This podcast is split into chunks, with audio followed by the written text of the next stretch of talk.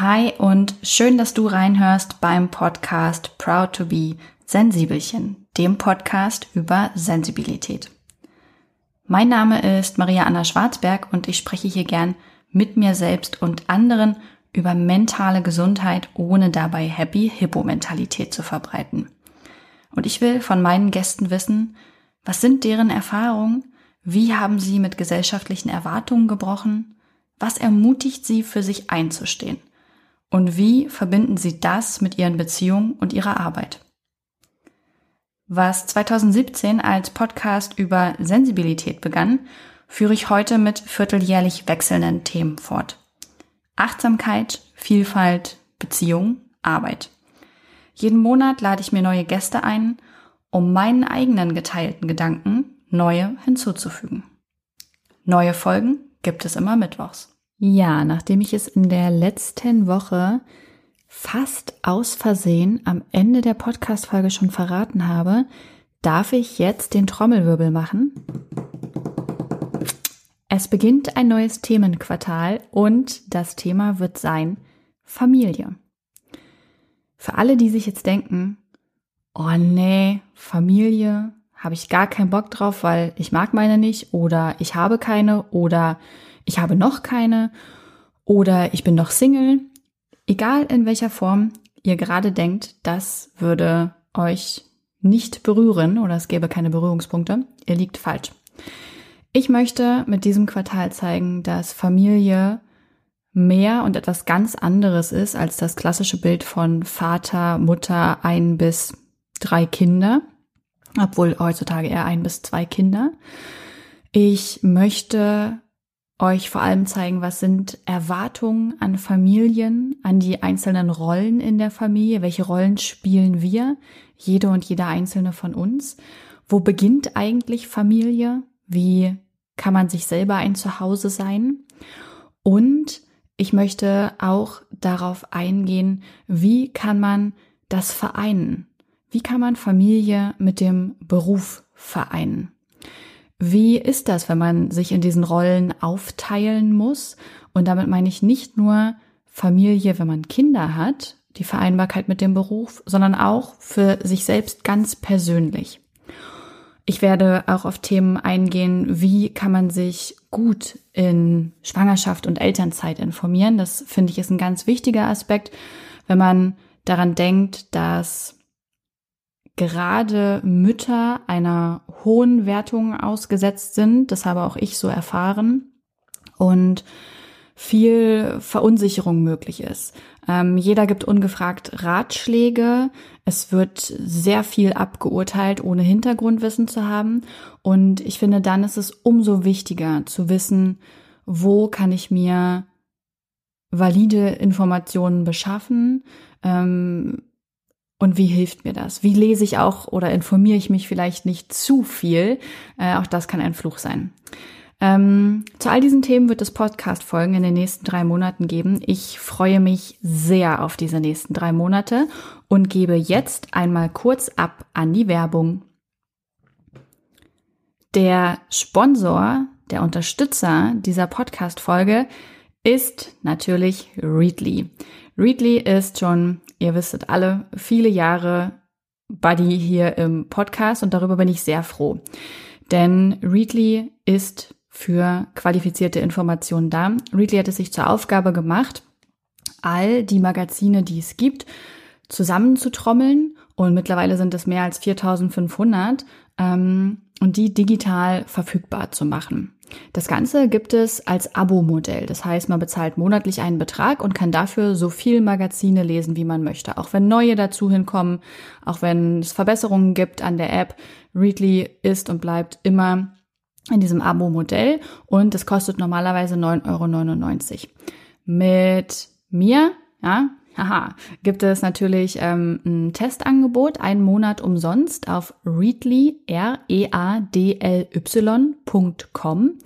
slash Maria. Ganz einfach. Wenn ihr euch da registriert, dann habt ihr erstmal einen kostenlosen Testmonat und könnt für euch schauen, passt das für mich? Ist das für mich das Richtige?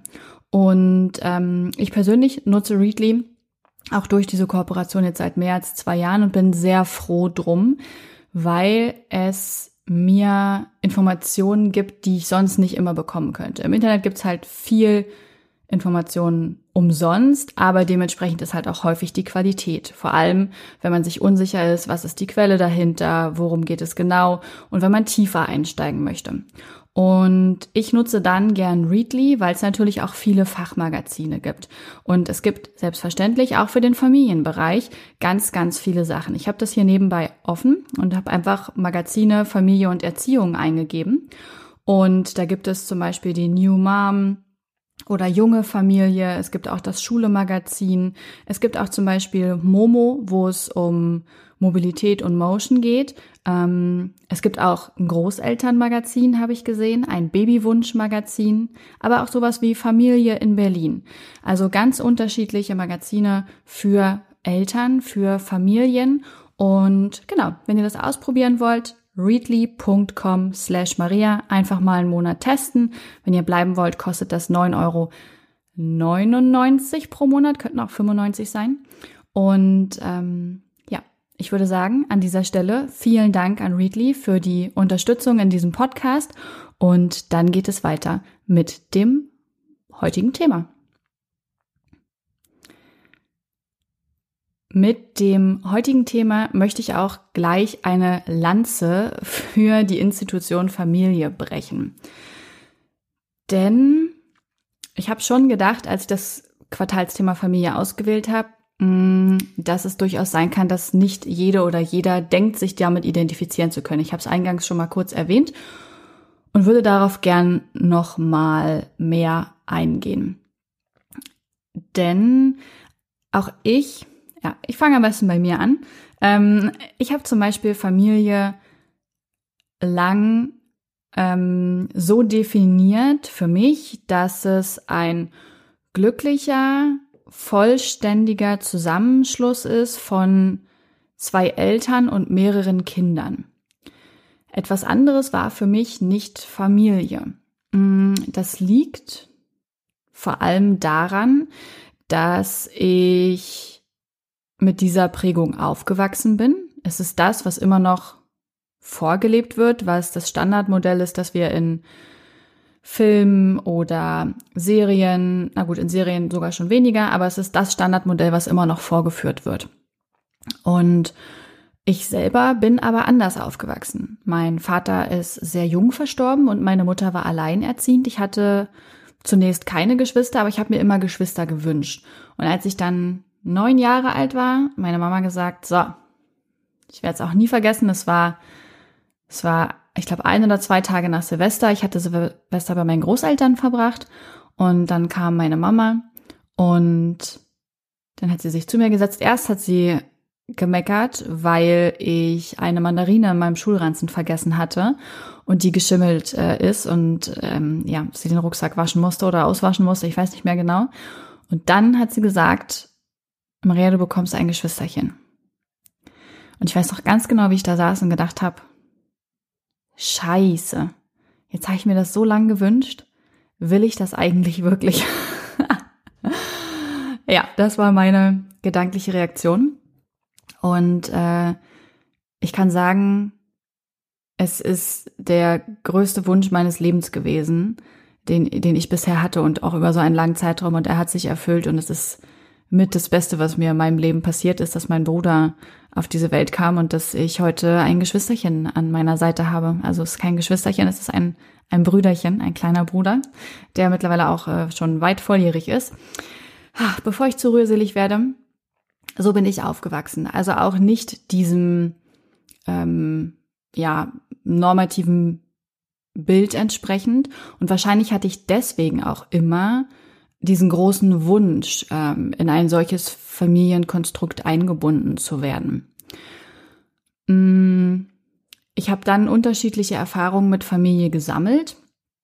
Ich kannte natürlich meine eigene. Ich habe dann durch Freunde und Freundinnen andere Familienkonstellationen kennengelernt oder auch innerhalb der Familie durch Verwandte. Und ich habe mich immer hingezogen gefühlt zu diesem vollständigen Familienkonstrukt. Ich äh, betone das extra so komisch, weil ich darauf gleich noch eingehen werde. Dann habe ich vor allem durch ähm, durch Partner ähm, noch andere Familien kennengelernt. Und damit habe ich zum Beispiel auch Berührung gemacht oder Berührung gehabt äh, mit einer Familie, die augenscheinlich sehr ähm, vollständig war, die also das abgebildet hat, was man sich immer gewünscht hat, Mutter, Vater, zwei Kinder. Aber ich habe dort auch festgestellt, dass das nicht bedeutet, dass alles gut ist, sondern dort war es eben so, dass es dass ein Kind stark bevorzugt wurde und das andere Kind ähm, immer hinten anstand, viel für sich selbst erarbeiten und erschaffen musste, viele Streitigkeiten mit einem Elternteil hatte und das fand ich total erschütternd. Diese Kälte, dieser raue Umgangston, diese Zurückweisung hat mich sehr schockiert, weil ich das nicht kannte. Ich hatte nur, in Anführungsstrichen, ein Elternteil. Ich hatte meine Mama, aber keinen Papa. Aber mir hat es nicht an Liebe gefehlt. Meine Mama hat sich immer sehr bemüht, ähm, beiden Rollen gerecht zu werden, der Mutter- und der Vaterrolle. Sie hat sich immer bemüht, dass es uns beiden Kindern gut geht, dass wir ähm, genug von allem haben, dass wir die richtigen Werte mit auf den Weg bekommen. Sie hat sich, da bin ich mir sicher, häufig übernommen und sie hat sich bestimmt oft überfordert gefühlt, was alles auf ihren Schultern lag, auch an Verantwortung. Sie ist Vollzeitarbeit gegangen, irgendwie muss man das ja auch alles finanzieren. Hat dann versucht, uns Kinder durchzubringen und hat bestimmt oft abends gedacht, scheiße. Ähm, heute sind mir viele Bälle beim Jonglieren runtergefallen. Aber sie hat halt stets ihr Bestes gegeben. Und wenn ich eben eins sagen kann, dann, dass es mir nicht an Liebe gefehlt hat. Meine Mutter ist eine sehr liebevolle, ähm, fürsorgliche Person, die möchte, dass es ähm, den Menschen die sie liebt, die in ihrem Umfeld sind, gut geht. Und das war für mich dann so eine erschütternde Erfahrung zu sehen, okay, da ist diese vollständige Familie, aber hinter der Fassade sieht es ganz anders aus. Ähm, ich habe dann auch zum Beispiel durch eine Partnerschaft ähm, mitbekommen, wie das ist, wenn Eltern getrennt und geschieden sind. Ähm, das war auch eine ganz andere Erfahrung, weil ich kannte das, dass es nur einen Elternteil gibt, aber für mich war es neu, dass es schon beide gibt, aber die getrennt sind eben, wie dann das Auftreten ist, äh, wie es dann halt natürlich auch zu Streitigkeiten kommen kann, ähm, zu Vergleichen, zu Konkurrenz. Das war auch ein komisches Gefühl, obwohl beide Eltern für sich genommen ganz tolle Menschen waren. Ähm, aber das ist auch etwas, was dann wahrscheinlich entstehen kann, diese Vergleiche, die Konkurrenzen. Wir kennen das ja aus dem ganz normalen Alltag, wenn ich mir vorstelle, dass ähm, aufgrund eines Kindes, das man ja liebt und für das man das Beste möchte, gleichzeitig aber dadurch an jemanden gebunden ist, mit dem man gar nicht mehr zusammen sein möchte, ist das, glaube ich, auch eine krasse Herausforderung. Naja, ähm, ich habe damals ähm, zum Beispiel auch einmal einen Partner gehabt, der adoptiert gewesen ist. Das war für mich auch eine neue Erfahrung, denn auch das ist ja eine andere Form von Familienzusammenführung. Und so habe ich mit der Zeit unterschiedliche Familienkonstellationen kennengelernt, wie wahrscheinlich jede oder jeder von euch oder viele von euch. Und ich habe auch ähm, meine Familiengeschichte sehr hinterfragt, vor allem zur Zeit des Burnouts und dieser äh, dieser Selbstfindungsphase, die bei mir ein bisschen gedauert hat. Es war eine Zeit, in der ich mich viel mit Familiengeschichte, mit meiner Familiengeschichte auseinandergesetzt habe. Zum einen, weil ich die unfassbar spannend fand, zum anderen aber, weil sie mir geholfen hat, mich ähm, mit mir und meiner Geschichte identifizieren zu können. Das ist, glaube ich, so ein Problem, was man hat, wenn das, wenn das eine Elternteil sehr früh ähm, verstirbt oder geht. Es kann ja auch aus anderen Gründen sein. Ähm, ein Vater, der vielleicht nie Vaterschaft übernommen hat. Und mir hat es sehr geholfen, ähm, zu mir zu finden. Und ich finde es generell spannend, Familiengeschichten. Ähm, auch bei Sachen, die ich lese oder ansehe. Ich meine, sogar Star Wars ist, es ist die erfolgreichste Familiengeschichte, die wahrscheinlich geschrieben wurde oder verfilmt wurde. Ähm, auch in meinem neuen Buch, an dem ich gerade arbeite, das wird ein Roman, in dem geht es auch um eine Familiengeschichte, um die Entwicklung dreier Frauen. Ähm, ich ich finde sowas einfach spannend. Aber für mich war das in jedem Fall, um zurückzukommen ähm, zu den Mitzwanzigern, dann eine Phase, in der ich mich viel mit der Familiengeschichte beschäftigt habe, aber gleichzeitig auch Abstand von meiner Familie genommen habe. Ich glaube, das ist etwas ganz Normales, was alle Kinder früher oder später tun, nachdem sie volljährig geworden sind, dass sie auch sich abgrenzen lernen müssen, dass sie, ja, äh, ganz schlechte Metapher, äh, wie das Vöglein aus dem Nest fliegen müssen. Wow. Oh, ich schäme mich, dass ich das gesagt habe. ähm, genau, aber dass sie einfach in diese Unabhängigkeit mehr kommen, in diese Autonomie. Und dazu gehört es, glaube ich, auch, seine eigenen Eltern zu hinterfragen und äh, zeitweise etwas zurückzutreten, ähm, um etwas mehr Weitblick zu bekommen. Ähm, ich bin dann irgendwann, haben es auch den Podcast schon, nach Bali und Brighton gegangen für eine Zeit. Und das war für mich eine ganz besondere Erfahrung, weil ich sehr viel Zeit hatte, mich mit mir zu beschäftigen und dabei aber gesund war. Und als ich dann wiedergekommen bin und meine Mama extra zum Flughafen nach Hamburg gefahren ist, um mich abzuholen und wir eigentlich nur kurz einen Kaffee trinken waren und dann ist sie schon wieder gefahren. Aber das war der Moment, wo ich begonnen habe, mich neu mit der Institution Familie auseinanderzusetzen und ihr eine neue Wertschätzung entgegenzubringen.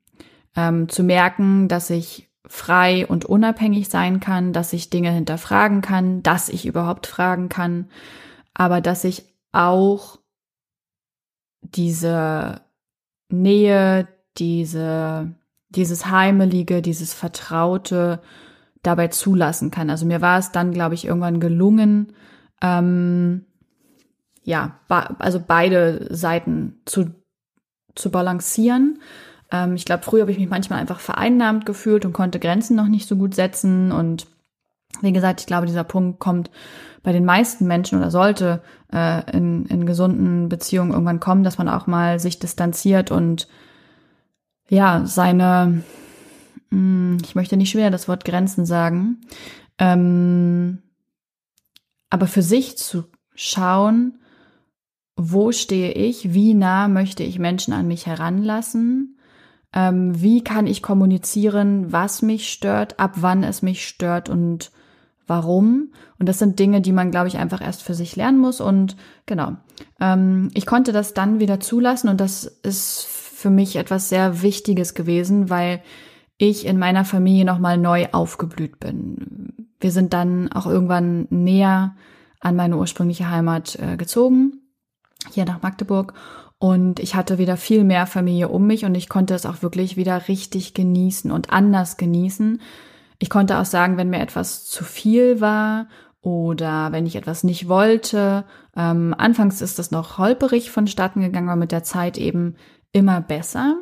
Und ich fühle mich heute sehr wohl in meiner Familie, sowohl in meiner ganz kleinen Familie mit meinem Mann und meinem Hund und unserer Tochter, als auch in meiner ähm, Geburtsfamilie mit meiner Mama und meinem Bruder, als auch in dieser größeren Familie mit allen Omas, Opas und Verwandten.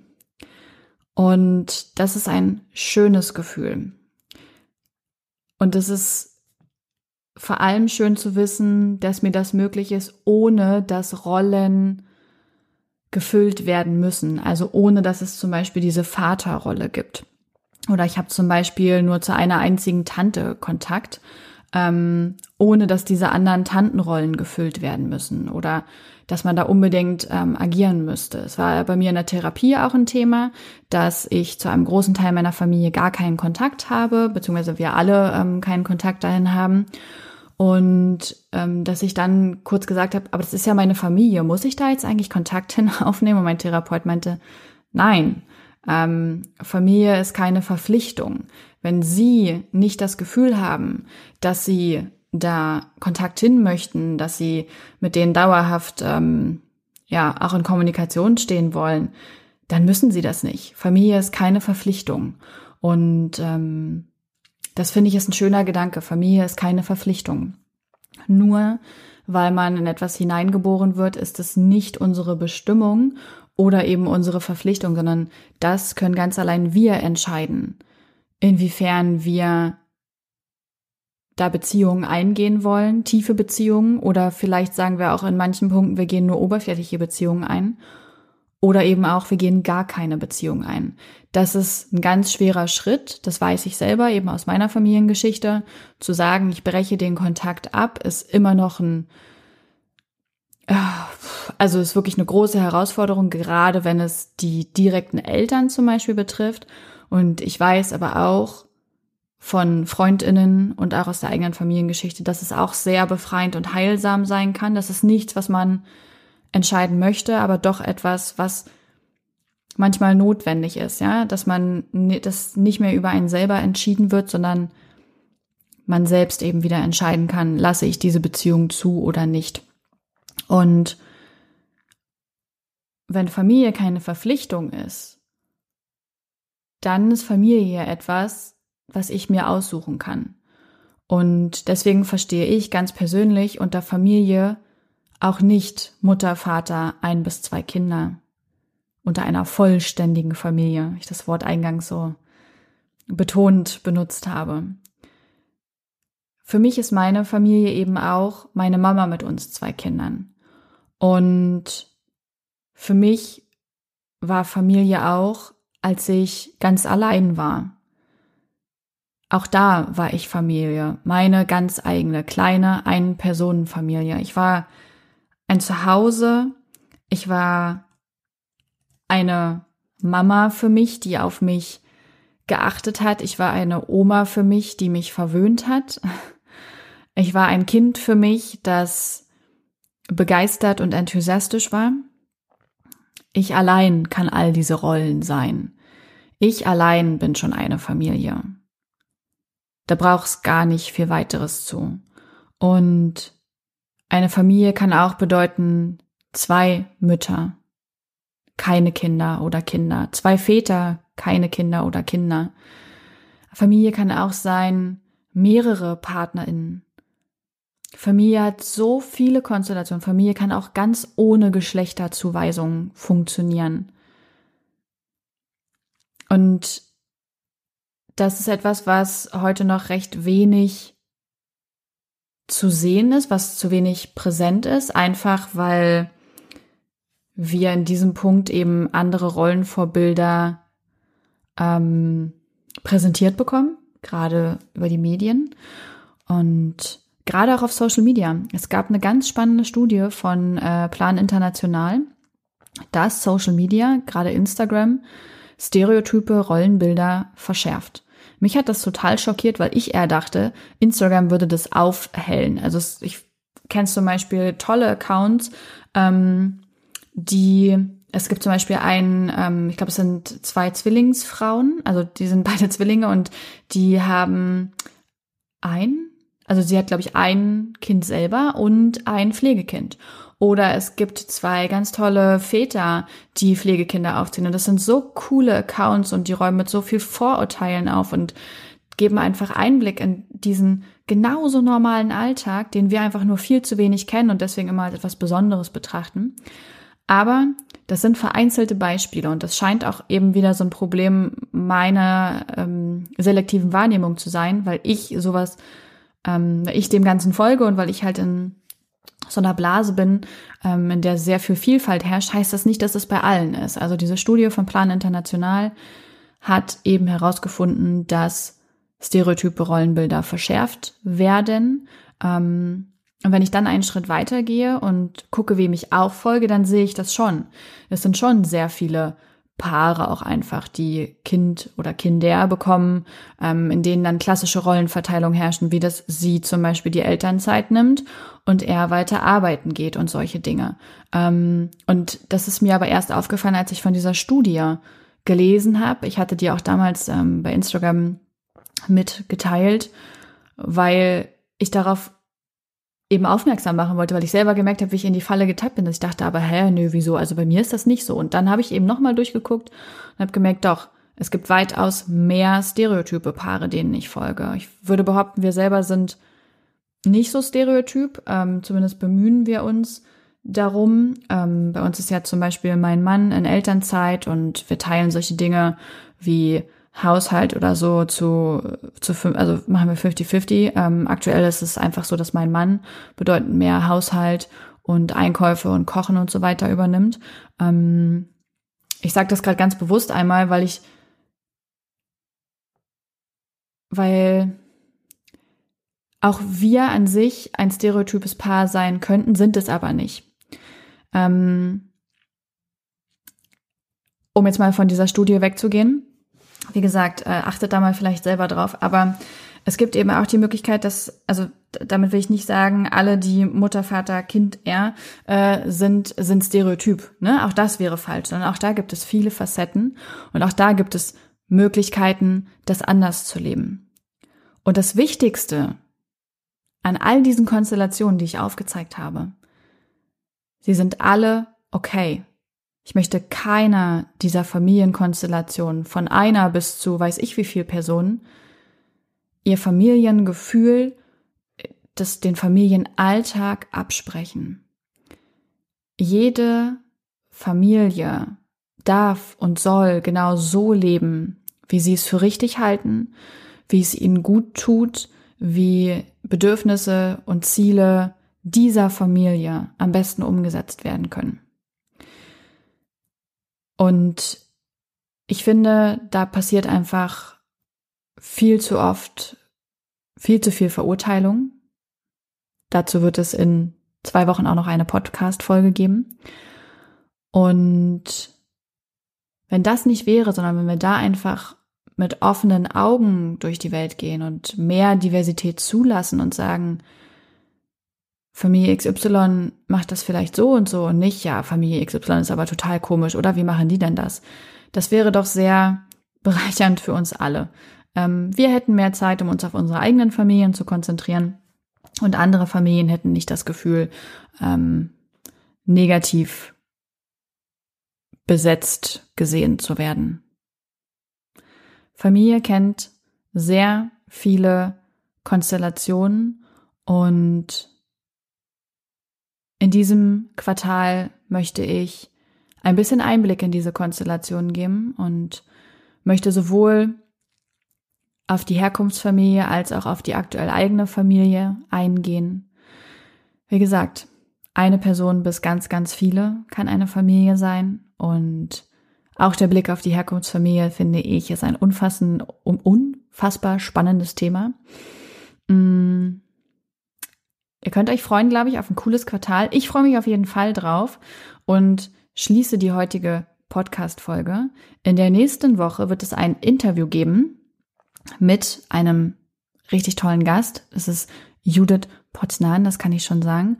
Und mit Judith werde ich über die Erwartungen an Familie sprechen. Mehr dazu dann in der nächsten Woche. Für heute wünsche ich euch einen schönen Tag oder Abend.